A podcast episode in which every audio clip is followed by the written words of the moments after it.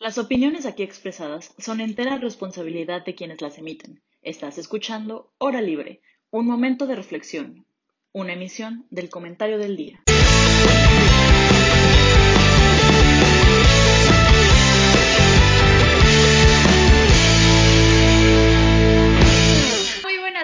A todos los que nos visitan una semana más en este su programa favorito, Hora Libre. El día de hoy tengo el gusto de presentar e introducir a una nueva mesa, por esta ocasión maravillosa, de puras mujeres. El día de hoy tenemos a mi compañera Ana Pau. Ana Pau, ¿cómo estás? ¿Qué onda, Mitch? Bien, bien. ¿Y tú qué tal? Muy bien, gracias. Fer, ¿cómo estás? ¿Qué onda? Hola a todas, qué emoción de estar aquí, puras chavas. Ya sé, ya sé. Isa, ¿qué nos cuentas? Hola, Mitch. Muy emocionada de tener esta oportunidad de compartir con mis compañeras. Aprovechando esta introducción de mesa maravillosa de puras mujeres, queremos darle la bienvenida a Mari Carmen Ojeda al comentario del día, quien participa de ahora en adelante en Voces Universitarias y como colaboradora columnista. Bueno, el día de hoy tenemos un programa bastante interesante y algo distinto. Como hemos podido observar en el gobierno actual, una palabra que resuena y resuena es la palabra patria. Parece ser así la palabra favorita del presidente. Entonces, queremos comenzar analizando cómo, cómo esto ha moldeado nuestra, nuestra realidad entera y, y, lo que hoy es nuestro gobierno. Y creo que para eso sería necesario empezar por la importancia de la historia en nuestro país. Isa, ¿qué nos puedes decir al respecto? Pues yo creo que la historia es algo súper importante, siempre nos están diciendo desde que somos chiquitos, ¿no? Porque yo creo que la primera materia que todo el mundo odia es las matemáticas y segunda historia porque no sirve para nada, ¿no? Entonces te intentan convencer diciendo, no, es que es súper importante que conozcas tus raíces, que conozcas, y para que no se repitan los, los errores o lo que sea, ¿no? Pero lo que se nos olvida es que la historia la, estudiamos como una interpretación y no teniendo esto claro, o sea, entonces se sesga muchísimo. Estamos interpretando o estudiando la interpretación de ciertas personas de lo que pasó en cierto punto. Entonces, luego cuando la historia es manipulada o es creada o, se oculta, entonces ese impacto que tiene nuestra concepción de lo que es ser mexicanos, pues tiene un impacto directo en cómo nos sentimos como sociedad o la cohesión que tenemos como mexicanos. Y yo creo que aquí justo surge como una paradoja, porque como estos mitos dañan nuestra percepción, pero al mismo tiempo entonces ahora tenemos que crear una historia común para restablecer esa misma cohesión que, que perdimos por justo los mitos en el primer lugar, ¿no? Entonces, por otra parte, creo que es importante señalar, o sea, la, que la ignorancia es un, no, no sé cómo decirle, es como un instrumento de manipulación que se tiene que es muy fuerte, o sea, simplemente, o sea, la ignorancia no solamente es no saber algo, sino saber o entender algo mal. Entonces, si tenemos como esta crisis de identidad de lo que somos, pues es súper grave y más cuando se mueve como, como manipulación política. Siento que estos mitos siempre vienen de, o sea, para cumplir con un propósito. Y esto no es algo nuevo, o sea, se ha hecho desde toda la historia, todos los países tienen mitos, pero me parece muy relevante hablar de esto ahorita, que el presidente vuelve a traer a colación la conquista y cómo somos un pueblo reprimido y, bueno, toda esta narrativa que claramente está sirviendo a un fin político que son los de Andrés Manuel. No sé, no sé qué demás. Te veo mucho que decir.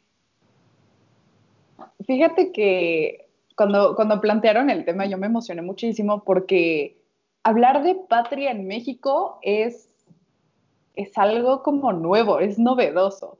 Como que todo el mundo sabe qué es la patria, todo el mundo alude a la patria solo el 16 de septiembre, pero de ahí en fuera el resto del año se olvida terriblemente. Bueno, y a lo mejor en el Día de Muertos, ¿no? Y viviendo fuera. Y viviendo fuera. Y en el Mundial. Y en el Mundial. y en las Olimpiadas. Pero, este, entonces me emocioné mucho porque el poder hablar de, de, la patria desde una perspectiva analítica, desde una perspectiva también, como decía Isha, eh, de análisis político se me hace súper fundamental también para que nosotras mismas podamos de verdad identificar qué sí es una manipulación de la historia y qué cumple para los fines políticos y dos, qué sí podemos atrapar. Entonces, antes que nada me gustaría simplemente hacer una acotación que vimos al menos todas aquí en nuestro en nuestro curso de teoría constitucional con el doctor Tenorio la diferencia entre matria y patria. Saludos, doctor. Entonces, la matria es la que evoca la cultura del país y la patria son los elementos impuestos por el Estado para generar identidad nacional. La identidad nacional, ¿por qué es importante? Justamente porque unifica a una comunidad hacia un mismo fin y es más fácil que esta comunidad se acerque hacia donde vaya. El Estado quiere que que vaya. O sea, si el Estado quiere que vaya hacia una cuarta transformación, pues evocas a otras tres cuartas, eh, perdón, tres transformaciones pasadas para que pues, el movimiento sea unificado. Entonces, eh, partir desde, desde esta premisa sobre la, la patria construida como elemento impuesto del Estado, creo que es fundamental para esta conversación. Definitivamente. Sí, yo estoy completamente de acuerdo con Isa y con Ana Pau. Y también me gustaría agregar que es, yo creo que es muy importante y muy útil ahorita ser críticos respecto a lo que nos han enseñado de la historia porque también tenemos que tener bien presente que finalmente la historia la cuenta quien la gana, ¿no? O sea, quienes son los grandes triunfadores de los movimientos son los que realmente construyen las, las este, la historia y los que se encargan de replicarla en, en, las generaciones. Y ahorita lo tenemos clarísimo con el, con el actual gobierno y el presidente, ¿no? Pues e, ellos son los, los, los, que ganan y a partir de esto se empieza a contar esta, esta historia de la, de la transformación y como dicen a Pau, o sea, este, hacen referencia a, a las tres, eh, como a tres etapas pasadas, ¿no? Y tenemos lo mismo con, con, la revolución, o sea, en realidad la revolución no las cuentan como una historia de buenos contra malos, eh, y quienes ganan esta, esta, esta gran lucha es quienes las cuentan desde, desde su perspectiva.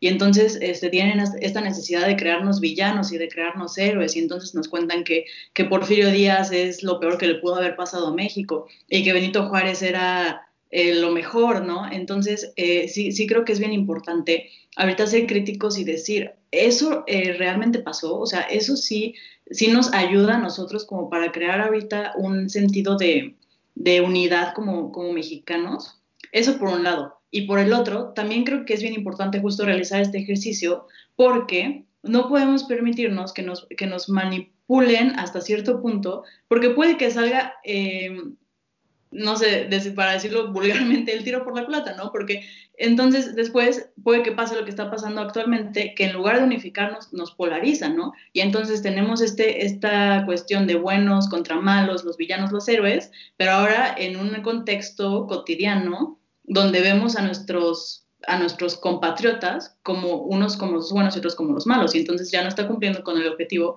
eh, que era principalmente unificar y crear un mito común para que todos nos moviéramos como hacia la misma dirección. Claro, y yo creo, justo cuando, como lo planteas así, muy de la mano con lo que Ana Pau menciona de la patria y la matria, es como detenernos a pensar un segundo y decir, a ver, ¿historia para qué? ¿No? A fin de cuentas, la historia es memoria, memoria de cualquier tipo, puede ser memoria impresa, puede ser, pero siempre va a ser memoria, o sea, la historia no va a dejar de ser un recuerdo nunca, ¿no? Entonces, es detenernos a pensar, ¿estamos recordando para qué o para quién?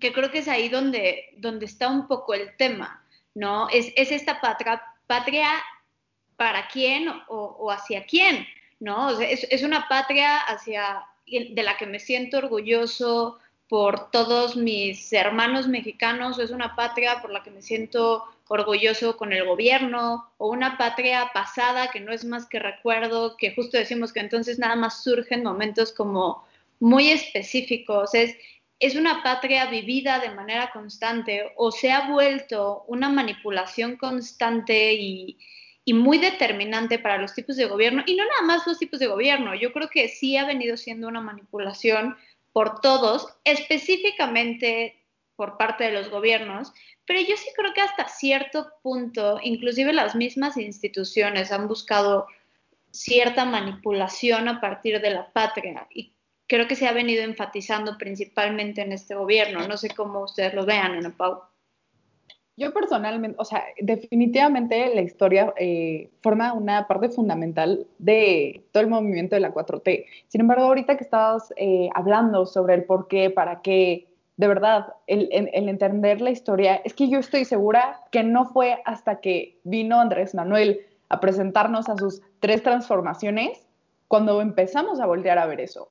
Con que los mexicanos y mexicanas tenemos cierta noción de qué pasó en la historia de México, pero verdaderamente la sabemos, verdaderamente estamos interesados en, vaya, en ondear en los temas, más allá de pues, lo que nos enseñan en la escuela, que ojo, también lo que los, o sea, vaya, es como, es como, es como la tradición apostólica, se va, se va pasando de boca en boca, de familia en familia, y pues en el Inter se vuelve un teléfono descompuesto, que si los niños héroes sí vivieron, pero porque fui al castillo de Chapultepec a verlos eh, y ya, pero pues ahí se queda. O sea, mi punto es que es muy limitado el conocimiento que tenemos sobre la historia de México y también me llega un cuestionamiento. O sea, verdaderamente necesitamos la historia para unificarnos como mexicanos y mexicanas, porque yo, yo me pongo a pensar en justamente las personas que se van al mundial, y se van a otro país o el 16 de septiembre nadie es como, ah, sí, Miguel Hidalgo, mi héroe de la patria, que quién sabe qué. No, es más como el, el, el qué representa ser, ser mexicano. No, que somos bien festeros, pero también somos bien cariñosos y nos encanta la chela. O sea, como que todas las buenas cualidades que puede tener una mexicana o un mexicano, eso es lo que nos eh, enorgullece, no la historia en sí misma. No sé qué piensan las demás, pero ese es como mi insight de esto. Isa.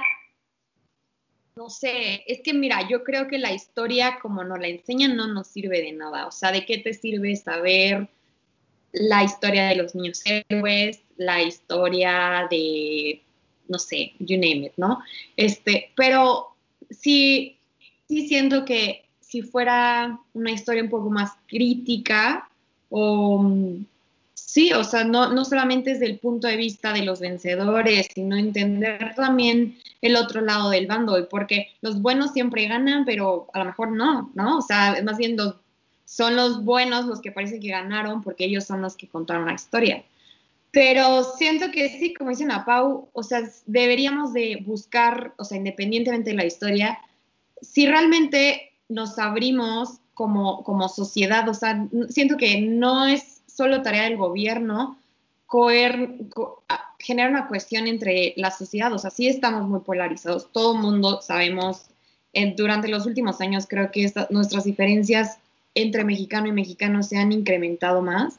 Pero si buscamos un lugar común o un... Pues sí, siento que si nos damos la tarea de realmente conocer a la gente con la que convivimos día a día, vamos a encontrar muchas más cosas común que van a ser pues justamente ese sentido como de hermandad, porque no le quiero llamar como nacionalismo, que, que, justo está basado en, en, elementos culturales, en elementos de convivencia, de experiencias en conjunto. No, no creo que sea algo que tenga que ser impuesto por el Estado. Claro, no, y ahorita que mencionas todo el tema cultural, perdón, pero te interrumpí. No, no, no. Disculpota. Pero pues también hasta cierto punto, y esta es la perspectiva que yo tengo, también nos hemos dedicado hasta cierto punto a destruir la, misma cultura que tenemos. O sea, ayer que estábamos como planteando el tema para Hora Libre, pues salieron, salió el tema de los pueblos originarios, ¿no? Entonces, pues vaya, hay ciertos como microacciones que hacen que estas comunidades se destruyan. Y eso tampoco está padre. Eso ni siquiera construye la cultura del país que vaya, o sea, los pueblos originarios tienen una parte fundamental en nuestra cultura y verdaderamente no los volteamos a ver. Y también con que no nos aportan nada como, pues, en esta parte de unificación patriótica, bueno, matriótica, porque ya son elementos culturales, pero sí, totalmente de acuerdo. Perdón, Fer, ahora sí. Una. No, sí, eh, que yo estoy de acuerdo. Y también creo que eh, a ver, de entrada yo creo que la historia sí es súper importante, porque sí es importante conocer qué, qué, es lo que ha pasado este, que nos ha traído al día de hoy, ¿no? y todo lo que nos cuentan en la primaria de, bueno, es que tienes, como, como decía Isa al principio del programa, tienes que conocerlo para no repetir esos mismos errores. Yo, yo la verdad sí soy fiel creyente de eso. Sin embargo, sí considero que es, puede llegar a ser peligroso cambiarlo tanto em, para eh, tener como una historia romantizada. Y creo que ahí es donde es eh, el error generalmente aquí en México cuando se enseña historia, que tendemos a romantizar lo, que sucedió y, crearle todo un cuento alrededor y crearle como si fuera un cuento de Disney, ¿no? Y, vuelvo al tema de los, de los villanos y los héroes, es que es lo que hacemos, o sea, es buscar quién, quién fue el malo, quién fue el bueno y a partir de eso construir la narrativa. Yo creo que sí es obviamente súper importante conocer cuáles son nuestras raíces, de dónde venimos, pero contarla bien. Eh, por ejemplo, nos dicen que, que Miguel Hidalgo es el, padre de la patria, ¿no? Cuando Miguel Hidalgo se murió un año después de empezado el movimiento de la independencia, ¿no? Y no fue, o sea, él, eh, esto empieza en 1810, él se muere en 1811 y la independencia termina hasta 1821, o sea, 11 años después. ¿Cómo él puede ser el padre de la patria, no? O sea, como el que, que aparte de todo se arrepiente en, en, el último momento y dice, es que, ¿por, ¿por qué empecé esto? ¿no? O sea, está, está, documentado que él se arrepiente de haber empezado el movimiento. Y, y, finalmente quien, quien culmina con todo, pues no, es un, es un criollo, ¿no? Agustín de Iturbide es un criollo que no estaba para nada a favor de lo que, de lo que persigue Miguel Hidalgo. Y entonces yo creo que conocer este tipo de cosas es muy válido, y no solo válido, es muy necesario. Y, y yo creo que, por ejemplo, un ejercicio que a mí me parece súper interesante y me gusta mucho cómo lo hacen son los alemanes. Eh, los alemanes no niegan el nazismo y, los alemanes no, no niegan que eh, las atrocidades que se cometieron durante el holocausto. Pero ¿qué es lo que hacen? Dicen, vamos a aprender de esto y se los enseñan en las escuelas y tú vas a Alemania y tienen museos de lo que sucedió y, y no lo romantizan o no, o no quieren bajarle como el nivel de lo que pasó, no lo enseñan tal como fue. Y, ahí yo creo que es donde se cumple el objetivo principal de la historia. O sea, decía Mitch, ¿historia para qué? Pues yo creo, y, repito, sí creo firmemente que es para no cometer los mismos errores, para conocer de dónde vienes y, para, también como cultura entender por qué actúas de ciertas formas, ¿no? Luego tendemos a decir es que los alemanes son muy fríos, es que los alemanes eh, casi no muestran sentimientos. Bueno, a través de su historia podemos conocer ciertos elementos culturales que los hacen ser como son el día de hoy, ¿no? Creo que lo mismo sucede en todas las culturas. Entonces, sí, yo creo que mi principal crítica a, los mitos fundacionales de la historia mexicana es, son eso, eh, la necesidad de tener que meter héroes y villanos y, y, princesas, o sea, de verdad poco falta para que nos digan y es que llegó a salvarla en su corcel, ¿no? O sea, estamos como a un grado de historia romantizada muy cañón. Fíjate que yo estoy muy de acuerdo en muchas cosas, pero creo que hay dos puntos como que en los que difiero mucho, ¿no? Por una parte está esta cuestión de romantizar la historia. Yo no creo que esté mal. Yo creo que romantizar la historia juega un papel muy importante en la vida de las personas. Vaya, si no romantizáramos la historia, el arte en gran medida no tendría mucho sentido, ¿no? O sea, existe como toda esta corriente de, arte histórica que, es importante, que a través de esta romantización la gente lo comprende, lo logra interiorizar de una manera como muchísimo más viva, ¿no? Pero, pero en el caso de la patria en especial, tal vez en lo que más conocemos, ¿no? No dudo que haya historias de México que formen parte de la patria, que sean un romanticismo que verdaderamente ayude a que la gente se identifique. No lo dudo, ¿no? Pero, por ejemplo, estas principales historias, ayer, para quienes no lo saben, el comentario del día realizó una encuesta donde preguntábamos qué, qué había sido o cómo, cómo había morido Juan Escutia, cómo es que la gente lo percibía, y para los que sí sabían, gracias, gracias por participar. Y la respuesta que ganó con el 45% fue que fue abatido a tiros, ¿no? Cuando la respuesta real es que se tropezó y esa tuvo un 38% de las respuestas. Entonces, yo creo que aquí es donde me, donde me pregunto, o sea, ¿qué tipo de romantización, y perdón que lo exprese así, qué tipo de romantización barata que busca que la gente lo entienda y la interiorice, miente? O sea, una cosa es romantizar la historia y otra cosa es crear una historia con fines obviamente no correctos. O sea, cuando tú le mientes a la gente y le mientes de su historia, le mientes de su pasado, le mientes de todo lo que esa persona considera que, que lo llevó a ser quien es hoy, tus fines no pueden ser buenos. O sea, tus fines tienen que ser manipular y controlar a esa persona. ¿Por qué querrías controlar la historia de una persona? Y más importante, ¿por qué querrías controlar la historia de un país? ¿No? Entonces, aquí es donde, donde yo marcaría la línea de una cosa es romantizar y ser artísticos, porque ciertamente es algo artístico, y otra cosa muy diferente es mentir y que la gente haga lo que pueda y con eso yo tengo el control completo tuyo y de todos, ¿no? Y, además es algo, no sé, a mí me parece muy, muy peligroso. A ver, el artículo tercero de la Constitución en, en este tema de, de la educación literalmente dice que la educación tiene que buscar fomentar la patria en los niños y enseñarles. Bueno, ¿en, qué momento enseñarles y mentirles es sinónimo? O sea, yo verdaderamente es lo que no entiendo y creo que es lo que veo muy peligroso, ¿no? El segundo punto donde, donde no coincido por completo es que tú nos decías, la historia para, para aprender. Yo coincido, en, bueno, en ese sentido coincido por completo contigo. Sin embargo, creo que en nuestro caso en específico no funciona así. Para empezar, insisto, pues no podemos aprender un contenido real para cambiar el futuro si lo que estamos aprendiendo es una mentira, ¿no? Con, con un fin poco correcto. Y en, en, segundo lugar, yo creo que, por ejemplo, mandar a la primera dama con una carta con el Papa para decirle, pídenos perdón, es no aprender. O sea, literalmente es no aprender. Yo entiendo esta cuestión de respeto, entiendo, o sea, entiendo tal vez el por qué, ¿no? O sea, tal vez si, si lo hablamos en fines, podría no sonar tan incorrecto como de, bueno, hicieron mucho daño. Híjoles, pero tantos años después, y aparte tomarte el tiempo de mandar a la primera dama, además pidiéndoles el favor de que nos manden como recursos históricos y además, ah, oye, y pídenos perdón. Y que no es primera dama, aparte. Ah, sí. o sea, verdaderamente estamos aprendiendo o estamos recordando para, ¿para qué? O sea, ¿ustedes para qué creen que, que recordamos? O sea, es que, bueno, ahorita que sacaste el tema de, de la primera, no primera dama, eh, es, justo, es justo lo peligroso de la cultura y, de la patria en sí misma. O sea, el que tu Estado puedas literal, vaya, hacer agenda setting con esto, o sea, para que tú digas, es que sí, o sea, AMLO está luchando por regresar todo nuestro bagaje cultural del extranjero que nos robaron. Ah, ah, sí. Pero pues, justo, ahí donde aprendes y ahí donde recuerdas. O sea, ¿verdaderamente estás recordando la importancia del penacho o simplemente es más un tema de, de vaya, pan y circo, ¿no?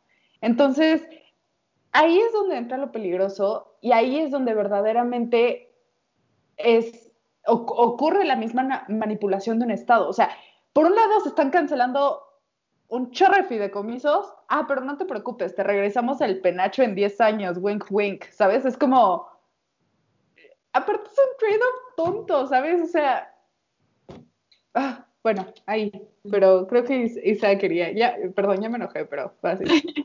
No, bueno, justo ahora que hablas de la 4T, yo creo que la 4T es un mito en construcción, ¿no? Creo que cumple con todos los requisitos, o sea, siento que es cierto engaño para explicar lo que no puede ser explicado. Eh, el líder de la 4T se ha victimizado, tiene sus claros enemigos, llámese los expresidentes, llámese el neoliberalismo, llámese el Papa, llámese lo que quieras, ¿no? Y, pero siento que se necesita tiempo para ver en retrospectiva si si la cuarta transformación verdaderamente fue una cuarta transformación. Entonces, él ya empezar a aseverar desde ahorita que es la cuarta transformación y, o sea, es, tiene toda esta narrativa que desde antes ya empezó a manipular la historia. Eso a mí se me hace muy, muy duro. Por supuesto.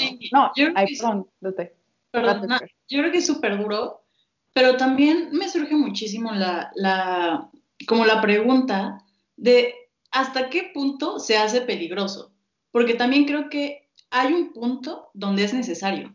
O sea, me, explico, por ejemplo, cuando termina la revolución y todo eso, pues sí, se crea todo este, eh, el mito que ya conocemos, que nos enseñan en, la primaria, ¿no? Eh, pero hasta cierto punto se crea para darle legitimidad a quienes en ese momento están construyendo nuevas instituciones y porque necesita que literalmente se dejen de matar entre ellos. O sea, porque también, eh, volviendo a los mitos de la patria, ese es otro mito, ¿no? Que, que la Revolución Mexicana fue otra vez buenos contra malos y que fue todos contra Porfirio Díaz y ya, cuando tampoco es cierto, cuando fueron muchísimos levantamientos distintos que se peleaban entre ellos y que por eso durante muchísimo tiempo no hubo instituciones estables en México, porque eh, de repente llegaba uno y lo mataron, y llegaba otro y ya lo mataron, y, y entre ellos se mataban. Entonces al final la revolución terminó siendo entre los que se suponía que estaban contra, contra uno, pues la luchita entre ellos, ¿no? Y bueno, entonces tenemos todo este panorama de, desastre, o sea, de no, nada está funcionando. Y entonces llega un presidente que, tiene, que se tiene que legitimar y decir como, oigan, ¿saben qué? Pues la historia se va a contar así. Y le funciona. Y y a partir de eso, se empieza a, crear como eh, ya instituciones e y una historia que sí avanza y que, y que, que sí, pues, repito, sí funciona. Y entonces ahí, por ejemplo, no, no, no lo veo tan mal y no lo veo tan peligroso. Yo, mi pregunta más bien sería como, ¿hasta qué punto se vuelve peligroso ya hablando de que repitiendo, o sea, repetimos como ese tema de ahí se mete la mentira y ahora sí decimos este, así que todos crean esta cosa que no es cierta y le, agarremos, y le agregamos de nuestra cucharada, ¿no? Aparte de todo. Entonces, no sé, como que eso me, me causa muchísima duda que no logro establecer bien en mi cabeza. O sea, yo creo que, y ya para cerrar, yo creo que hay un punto donde cambiarle un poco a la historia sí puede ser hasta incluso necesario. Yo no, no sé, no sé, porque o sea, por ejemplo, pensemos otra vez en esta cuestión de los niños héroes, ¿no? Y entonces se subió y agarró la bandera y se arrojó y se aventó y entonces la bandera quedó... A ver, por mi patria. entiendo, un momento, ¿no? Entiendo, entiendo tal vez un, un, México luchando como un poquito más por esta identidad, ¿no? Pero, híjoles, tipo, yo, a mí me lo enseñaron así, o sea, yo te puedo decir que a mí me lo enseñaron así en la escuela. ¿por qué me lo enseñarían a mí en el 2008 en la escuela?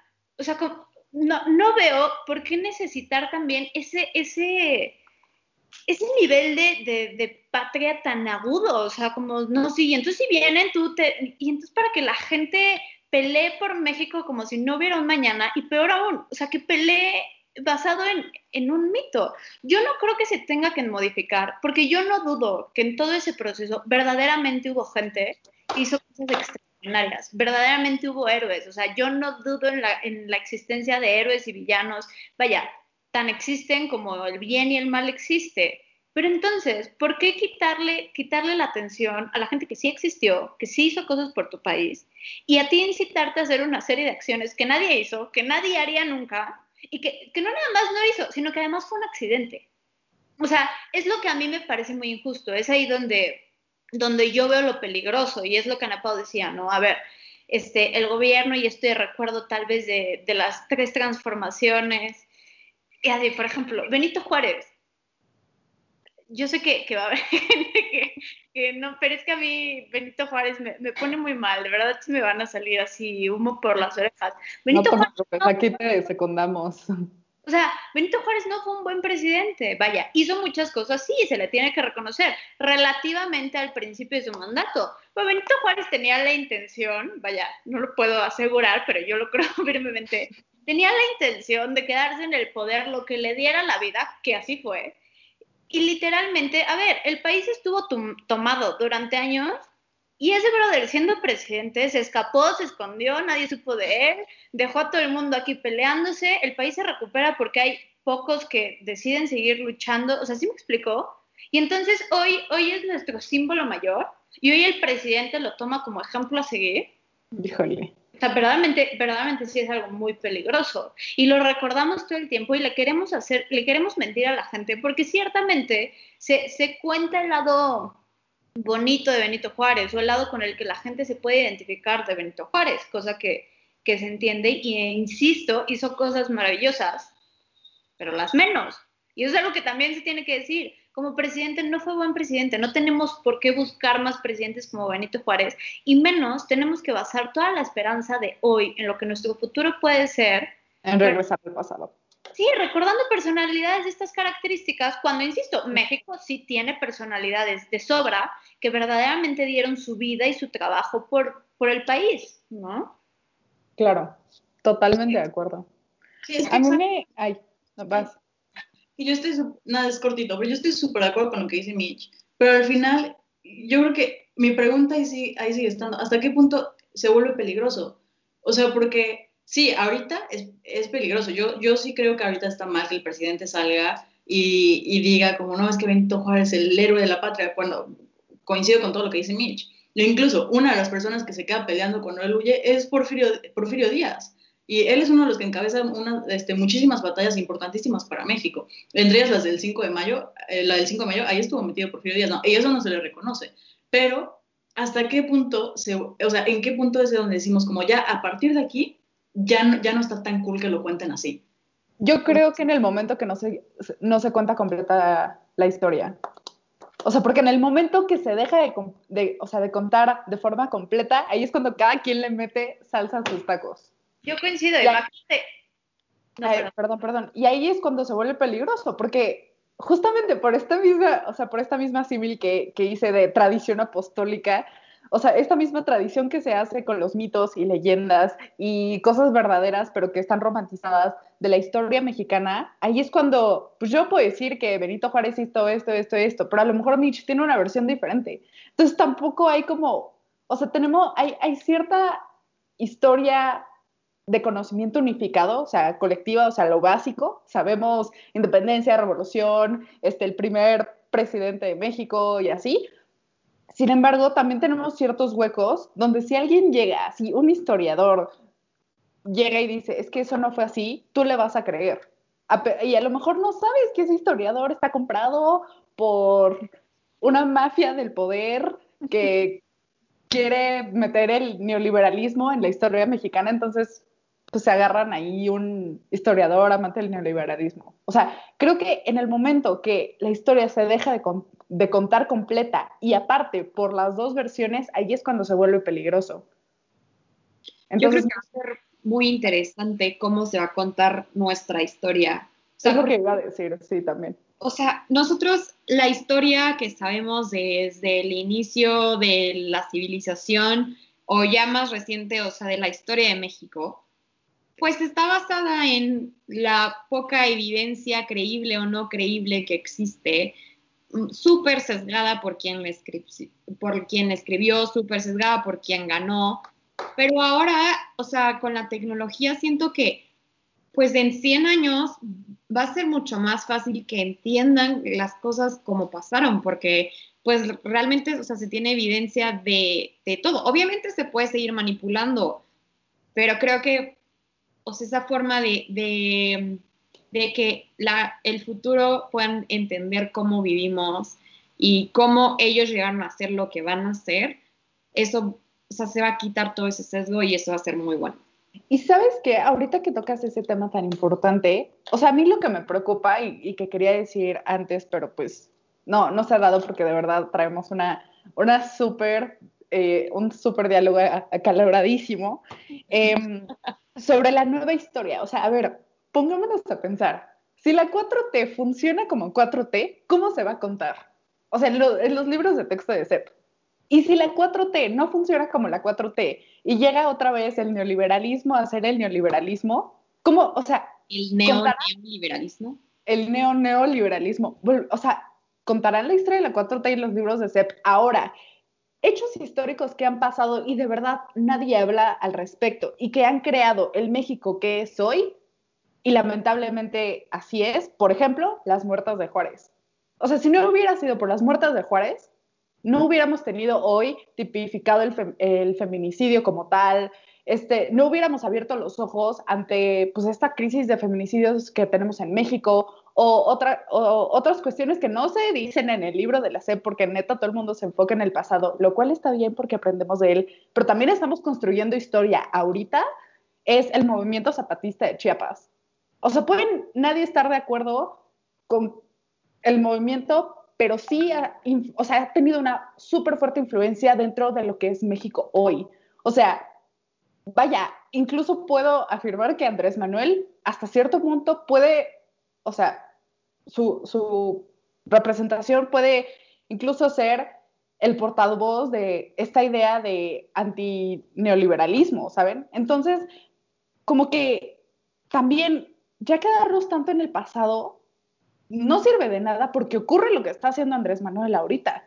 O sea, en lugar de ver al futuro y decir, ay, vamos a ver al futuro, dice, no, vamos a ver el pasado para en el presente hacer el pasado, cuando en realidad es, así no es, así no son las cosas. Mitch, te veo así.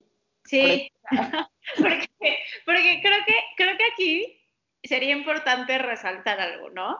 No sirve de nada para nosotros, ¿no? Porque, o sea, al presidente y a la 4T en general, pero en lo voy a enfocar en él porque es su discurso. La, la, verdad es que yo sí, vaya, Morena lo mantuvo durante cierto tiempo, pero ya se volvió el discurso de Andrés Manuel Observador. Presidente, ¿no? Es su discurso, ¿no? El Mesías. Está funcionando padrísimo, ¿no? O sea, porque a ver, va, vamos a plantear la estrategia como es, cosa que no nada más pasa aquí, pasa en muchísimos países, Rusia entre ellos. Pero, a ver, Ah. No, porque yo creo que muchas veces decimos así como muy aventuradamente, como no, a él le funciona y no, y, y es un plan todo interno. No, no, o sea, no, no vamos a llevarlo a una conspiración real, vamos a plantearlo en términos de estrategia. En términos de estrategia, a él le funciona padrísimo. A ver, ¿tú qué haces? No? Despiertas y mantienes este sentimiento de enojo, de rechazo, de abandono, de, de abusos a toda una sociedad lo repites, lo repites, lo repites, abres la herida y entonces llegas tú y te muestras como la única persona que puede ayudar. Y la única persona que, que sí va a recordar esa historia de todos estos héroes que sí te ayudaron y que, porque obviamente sabe que la historia está contada a medias, la cuenta todavía más chiquitita a su favor y entonces te queda padrísimo, porque entonces la gente sí te va a creer, porque involuntariamente tú ya traes ese sentimiento. Este sentimiento es que, ¿sabes qué? Sí nos trataron bien mal, es que, ¿sabes qué? Sí nos olvidaron, sí abusaron de nosotros. Y entonces llega esta persona que me está diciendo que me va a ayudar, pero más allá que me va a ayudar, que me entiende, yo no sé por qué alguien le diría que no. Que ese es como mi conflicto cuando, cuando hablamos, por ejemplo, este tema de Fifis y Chairo. Yo sí creo que en un futuro, dentro de nuestra historia, eso va a quedar marcado. El Fifis y el Chairos, vaya, tal vez no con esas palabras, pero sí va a quedar marcado. Sí creo que va a ser algo que se va a contar, así como la, esta, no sé. Pero de las familias, o sea, de lo que le vas a contar a tus nietos.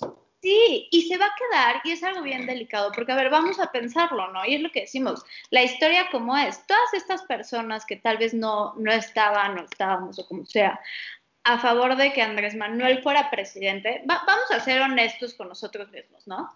¿Tú qué, ¿Tú qué sabes de economía? ¿Tú qué sabes de ciencia? ¿Tú qué sabes de derecho? ¿Qué sabes? Así que te sabes la constitución de pies a cabeza. Que tú sabías que un montón de las cosas que Andrés Manuel en campaña estaba diciendo que no se podía, ¿cuántas veces te tomaste el tiempo de manera calmada, muy tolerante, así con ganas de construir y de escuchar, de decirle a la persona que creía fielmente en el presidente que no se podía hacer? La verdad es que no lo hicimos. Y tomamos la decisión de decirles, ay, pues eres un chairo, y eres un no sé qué, y eres un ignorante, y tú no sabes nada, y tonto, no sé qué. Y entonces él se empezó a pelear durísimo. Oye, pues entonces es una estrategia maravillosa. Yo no estoy fomentando, o sea, el presidente haber pensado, yo no estoy creando la, o sea, la segmentación, la segmentación ya existe, ¿qué voy a hacer? Me voy a agarrar de aquí. Y nosotros no nos ayudamos. No, que, creo que es esta cuestión que, que es importante mencionar porque a él sí le conviene y es lo que seguimos haciendo, ¿no?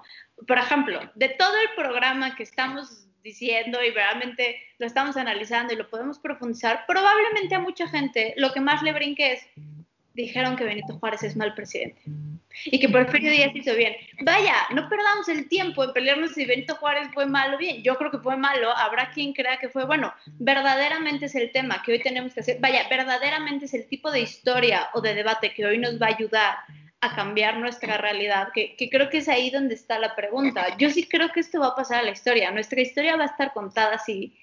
Y mucho tiene que ver con los medios y fines que los presidentes han tenido a lo largo de la historia, ¿no? Yo, yo sí creo que ahí se nota mucho qué, qué quieren hacer y qué no. Vaya, dejemos de lado el discurso de yo te voy a ayudar y para los pobres, eso es un discurso y es una estrategia una vez más y eso funciona y va a funcionar toda la vida. Verdaderamente yo sí creo que se ve en las acciones que tienen los políticos cuál es su fin y cuál es su medio, ¿no? O sea, el político que, que ya es senador, como todo el mundo va a saber quién, que ya es senador, pero ha pasado todo su periodo de senador haciendo campaña para ser gobernador de Nuevo León, híjoles, verdaderamente tu, tu fin es ayudar a la gente o cada puesto es un medio para llegar a ser otro puesto. O sea, ¿qué, ¿qué, pasa? Yo creo que con Andrés Manuel su fin verdaderamente es hacer historia, acomodar lugar, pero hacer historia. O sea, eh, quiere pasar a los libros de historia y, bueno, me parece que lo ha dicho.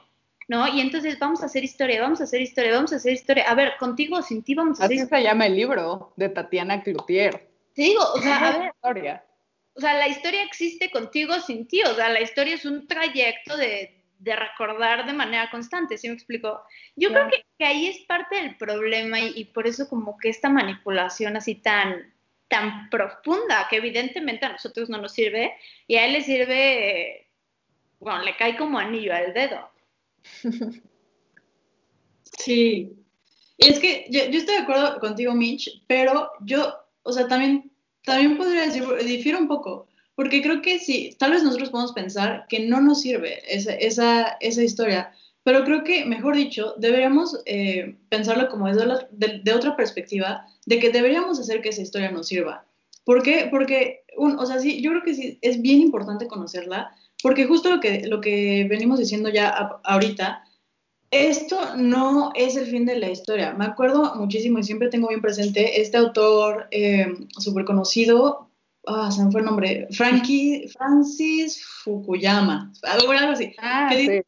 que la caída del muro de Berlín era el fin de la historia, ¿no?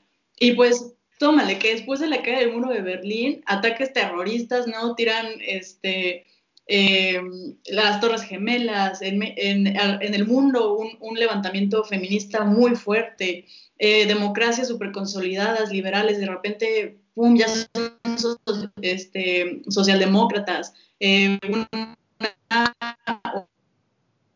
oleada de izquierda durísima, ¿no? Entonces, bueno, eh, tenemos eh, anterior la historia de la revolución, la historia de la independencia, la historia de las, de las eh, comunidades, este, originales. ah, ay, perdón, se me fue el nombre.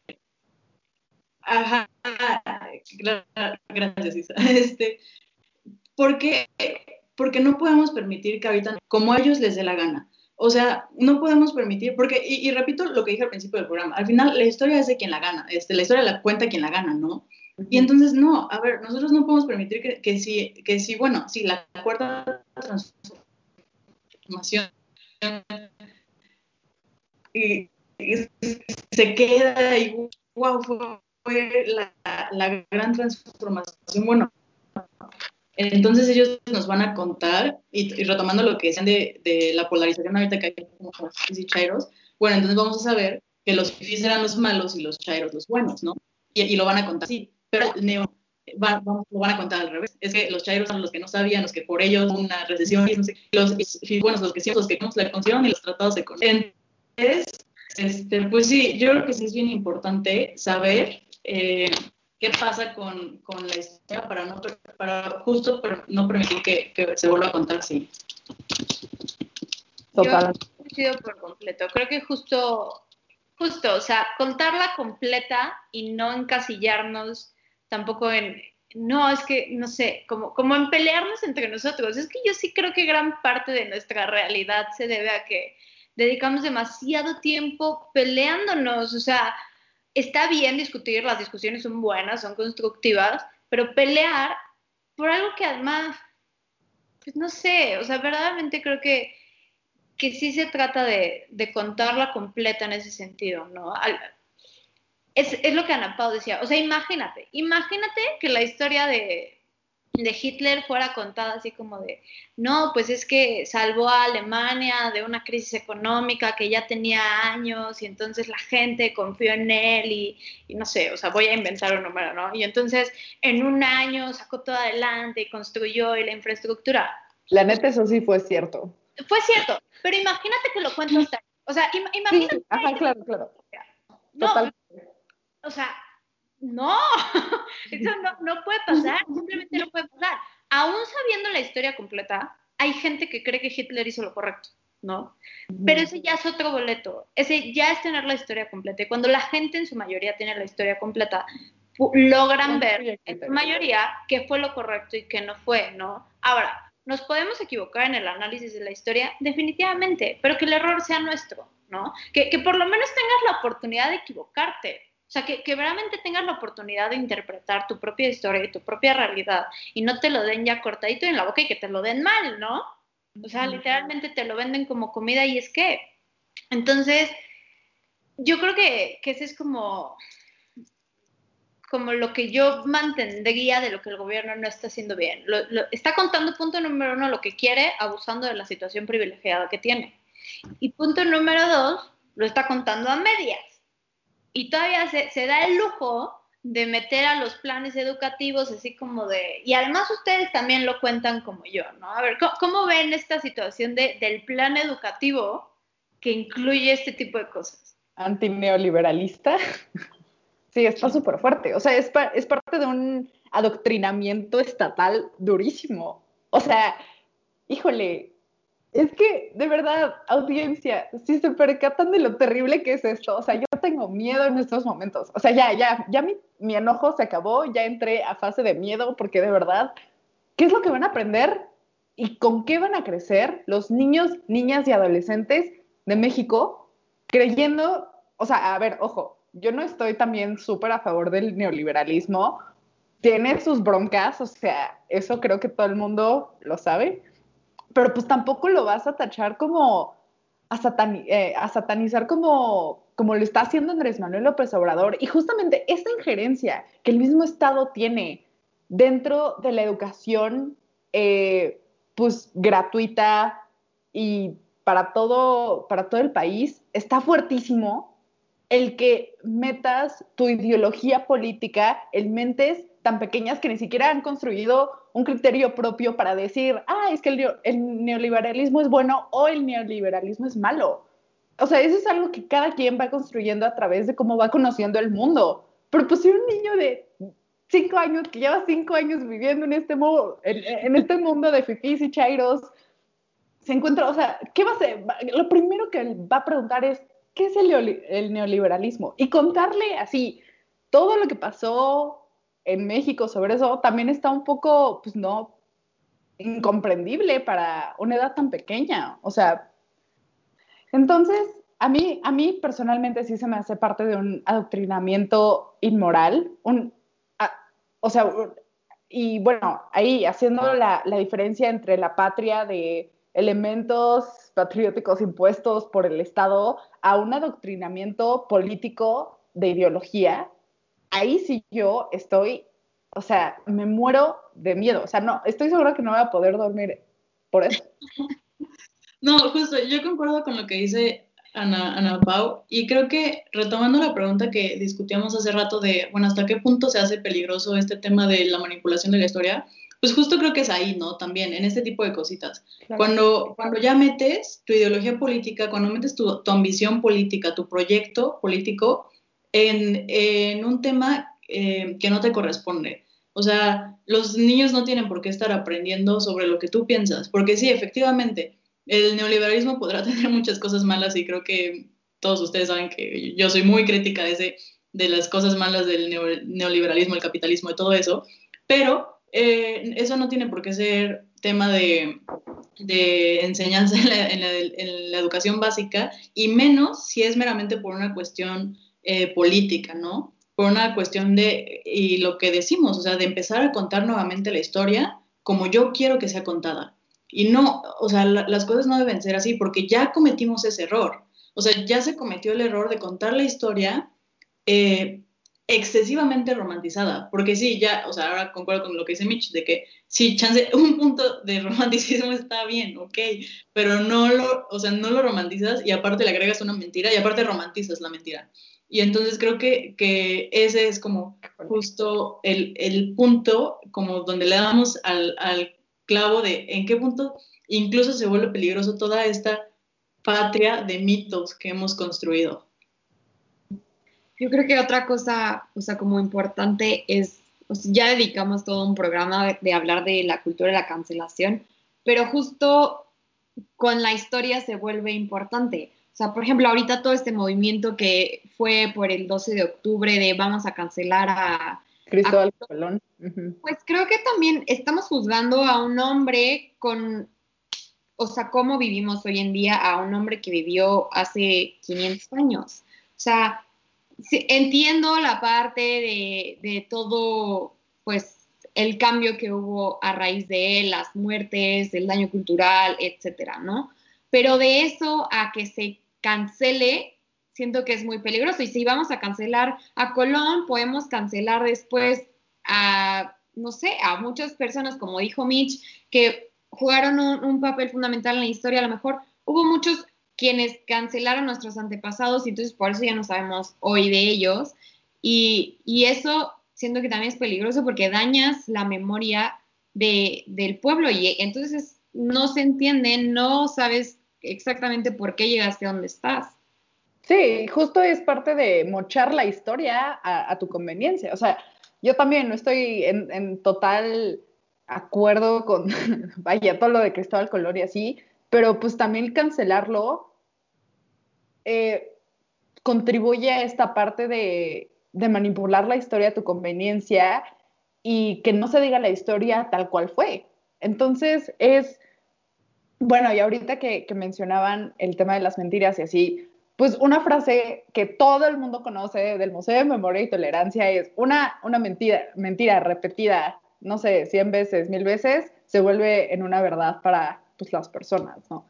Entonces, llevamos 18 años con Andrés Manuel López Obrador, con su, o sea, no voy a decir que todo lo que dice son mentiras, pero con algunas mentirillas ahí repetidas más de 100 veces, y actualmente el, el vato que está ahorita como presidente sigue con su, pues con esta narrativa de campaña y neta no hace nada.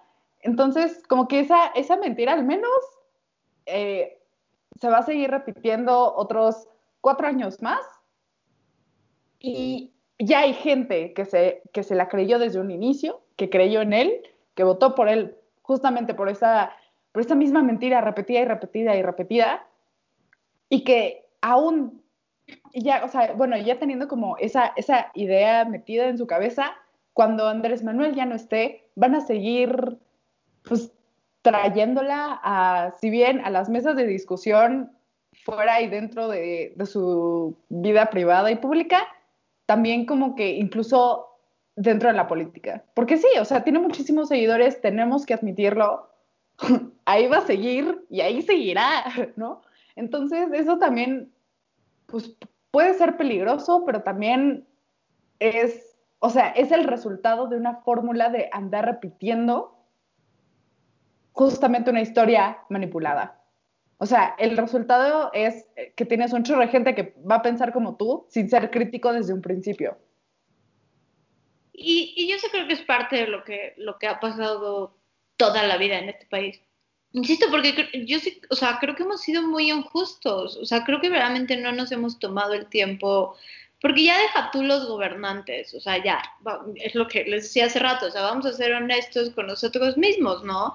Como ciudadanos, también cuando nos hemos tomado el tiempo, ¿no? Yo, o sea, muchas veces, vaya, sería este tipo de incongruencia donde tienes un niño al lado de ti que no sabe leer y entonces te enojas y dices, es que el gobierno no le enseña a leer, bueno, pues enséñale tú, lo tienes al lado. Por supuesto que el gobierno le debería enseñar y está mal y sí quéjate, ¿no? Pero también hay que hacer algo, que creo que es, eso es como, no sé, o sea, verdaderamente lo, lo tenemos que hacer. Porque si no, pues no tiene sentido. O sea, simplemente no tendría sentido que toda queja es válida siempre y cuando tenga un fin, tenga una solución porque si no, pues luego, ¿qué vamos a hacer? Yo sí creo que estamos a tiempo, o sea, estamos a tiempo de que, pues no sé, o sea, verdaderamente estamos a tiempo de que las cosas tomen un rumbo distinto, siempre y cuando seamos conscientes de que nosotros tenemos gran parte de la responsabilidad, una gran parte de verdad, y comenzamos a entender que la historia la hacemos nosotros, no el gobierno, y que nuestro pasado es nuestro, no del gobierno, ni de quien lo escribió, ni de quien nos lo enseñó, ¿no? Entonces, creo que es algo muy importante, no, no sé cómo lo vean ustedes, pero antes de eso, tenemos una pregunta de Juan José que nos pregunta, ¿qué opinan de la generación que cancela a todos y a todo? ¿Quién la quiere contestar? Ana Pau, Ana Pau que se ve como que quiere contestar. Yo opino que escuche el programa sobre la cultura de la cancelación. Si quieres escuchar nuestra opinión más a fondo. Oigan, tenía el micrófono apagado, yo aquí hablando como intensa y el micro, ay no, qué oso. Eh, justamente yo tengo, yo tengo una, bueno, eh, Isabel y yo, Sergio y Pablo participamos en un programa de hora libre que fue hace creo que dos programas, donde hablamos sobre el tema de la cultura de la cancelación. Entonces, compa, si ahí también quieres escuchar más de esto, vete a ese programa, quedó de 10. Y yo rapidísimo. Eh, mi, tengo, tengo unos problemas verdaderamente con la cultura de la cancelación. Primero que nada, porque yo soy fiel creyente del diálogo. O sea, no, eh, y esto pues, se mete con lo que decía Mitch eh, en torno a, a, la polarización que hay. Creo que una forma fundamental para erradicar esa polarización es a través del diálogo. O sea, es sentarte a platicar sobre por qué Benito Juárez sí fue súper chido y por qué Benito Juárez no fue súper chido. O sea, creo que, o sea, Mitch, tú decías mucho sobre, es que para qué nos peleamos, es que yo creo que es importante pelearse. O sea, y no para polarizar, sino para tener como un mindset de decir, y nos peleamos, pero para construir más, o sea, para, para ponernos de acuerdo, o sea, para construir puentes. Eso, eso yo creo que es algo que se nos olvida. Entonces, la cultura de la cancelación, ¿qué hace? Es destruir eso. O sea, es decir, Benito Juárez no fue buen presidente y bye, o sea, sáquenlo de todos los libros. Y eso también es un problema. Lo que genera es que no haya diálogo en un principio. Y si no hay diálogo, no hay consenso. Y si no hay consenso, va a haber sociedades más polarizadas. Ahora, el que te refieras a, las cosas de la, generación eh, que cancela, pues sí, o sea, al final, pues esa misma generación, somos, somos la generación Z, yo soy parte de la generación Z.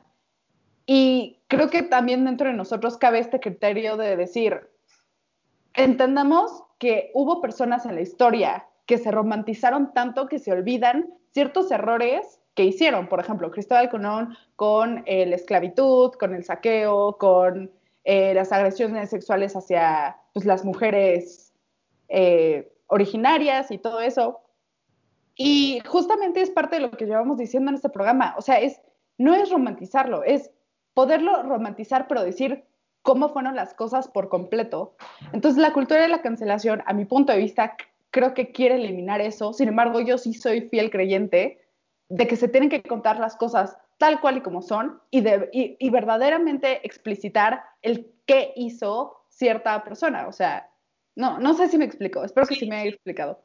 Y, y, yo concuerdo completamente con Ana Pau y me gustaría agregar como esto que venimos hablando como de, del pasado y del futuro, ¿no? Este parteaguas. Y creo que eso es súper importante justo también dentro de la cultura de la cancelación o sea, como dice Ana Pau, creo que lo peligroso de esta cultura es que se, se, cancele, y como lo dijo ella en el programa que les invitamos, vayan a ver, de la cancelación, eh, que se cancele el diálogo en sí mismo, ¿no? Pero, este, ya para, para concluir, yo creo que sí es bien importante no cancelar de, del todo a la, a la persona, porque lo que busca la cultura de cancelación es que ya no exista, es como borrarlo de la historia. Y no, al contrario, yo creo que debe ser más bien darnos cuenta de lo que hizo, cómo fue verdaderamente y a partir de eso, cómo queremos eh, ser los que vienen, ¿no? Y pues ya, lo dejaré ahí nada más. Bueno, muchas gracias por su participación del día de hoy, tanto a todos los que nos escuchan como aquí a mis bellísimas compañeras. Este, yo a eso último nada me gustaría agregar, yo creo que necesitamos una cultura de concientización más que de cancelación. ¡Órale! y pues yo creo que eso está en todos. Este, por último, me gustaría agradecerles muchísimo a todos, muchas gracias por participar. Eh, no olviden seguirnos, por favor, en todas nuestras redes del comentario del día, que es flow.page, diagonal comentario del día, y flow.page, diagonal hora libre. Muchas gracias a Creo todos. que está de este lado. Sí, está por algún lado, pero no me quiero ver toda. equivocándome, ¿ok? Entonces, muchas gracias a todos por acompañarnos. Muchas gracias a ustedes, como siempre, inteligentísimas y maravillosas. Hasta pronto. Nos vemos Bye. universitarias y el jueves en la hora libre. Cuídense.